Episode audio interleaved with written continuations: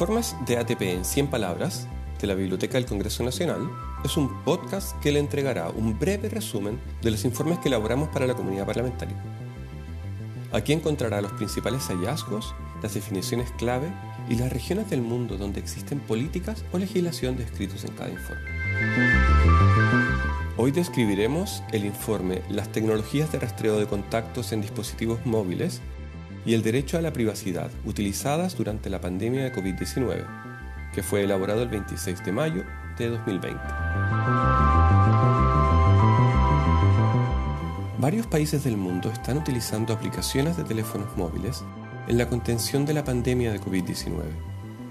La mayor parte de ellas entrega información como síntomas o dónde comunicarse si hay sospecha de infección, y las más avanzadas usan los datos de seguimiento del teléfono para trazar el movimiento de personas contagiadas y también de las personas que hayan estado cerca de contagiados.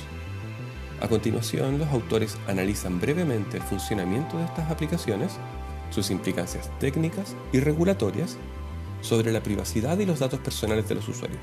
La información completa la encontrará en el informe escrito que está a su disposición, el que fue elaborado por los analistas de la biblioteca Carlos Medel, Matías Mesa Lopendía y Christine Beiteslaufer, con quien conversamos ahora.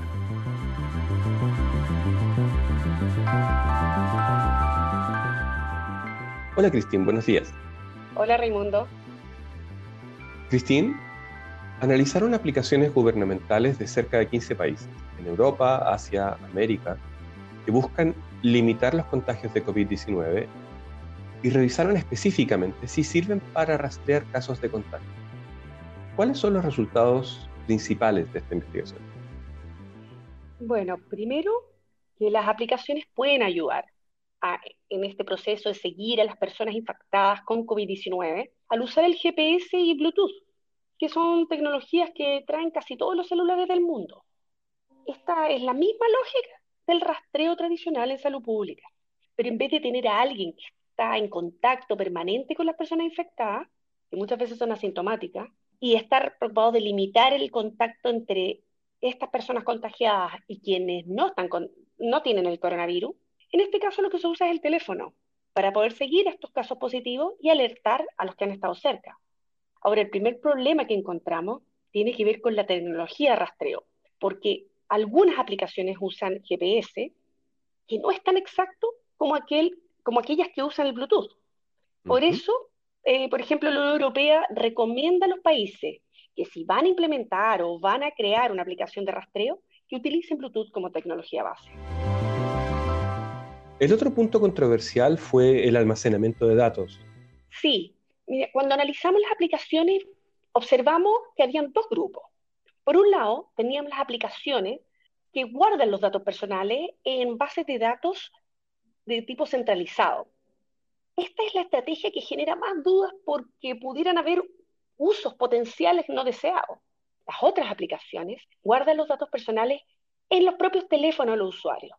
Y esto limita dudas por un posible mal uso de, esos datos. Sí, se han visto casos de ese tipo. Claro, porque encontramos que hay varios países donde se generó esta controversia en relación al derecho a la privacidad y sobre cómo se resguardan los estándares legales de protección de los datos privados. Y de acuerdo al derecho internacional de los derechos humanos, el derecho a la privacidad puede ser, puede ser suspendido bajo circunstancias excepcionales, sin duda, pero esta suspensión tiene que ser legal, tiene que ser necesaria y tiene que ser proporcional. Y además, para que funcionen las aplicaciones, tienen que ser usadas por la mayor cantidad de personas posible. Porque si no hay confianza en cómo se resguardan los datos de los usuarios, hay menos posibilidades de que la gente quiera descargar las aplicaciones. Cristín, ¿en qué países se encontraron regulación o políticas sobre el uso de aplicaciones asociadas a la pandemia? Como te mencionaba antes, la Unión Europea sí tiene recomendaciones sobre almacenamiento de datos y el uso de Bluetooth como tecnología base de rastreo, además de toda la normativa ya existente que se aplica a este tipo de aplicaciones para ser desarrolladas en la Unión Europea. También vimos que en Australia se legisló sobre, esta, sobre su, su propia aplicación para poder cumplir con la normativa nacional de protección de datos personales. Y en Chile también tenemos proyectos de ley que están buscando permitir a las autoridades acceder a ciertos datos llamados sensibles, como son los datos médicos, y de establecer límites para el acceso de las autoridades. Muchas gracias, Cristina.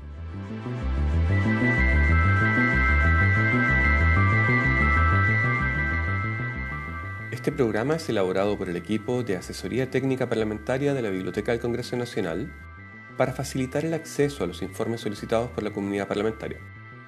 Usted escuchó un resumen del informe COVID-19, las tecnologías de rastreo de contactos en dispositivos móviles y el derecho a la privacidad, regulación nacional, derecho internacional y comparado, elaborado por el sociólogo Carlos Medel, el abogado experto en derechos humanos Matías Mesa Lopendía y la abogada y experta en Derecho Comparado Christine Biden-Slaufer. Conducción Raimundo Roberts.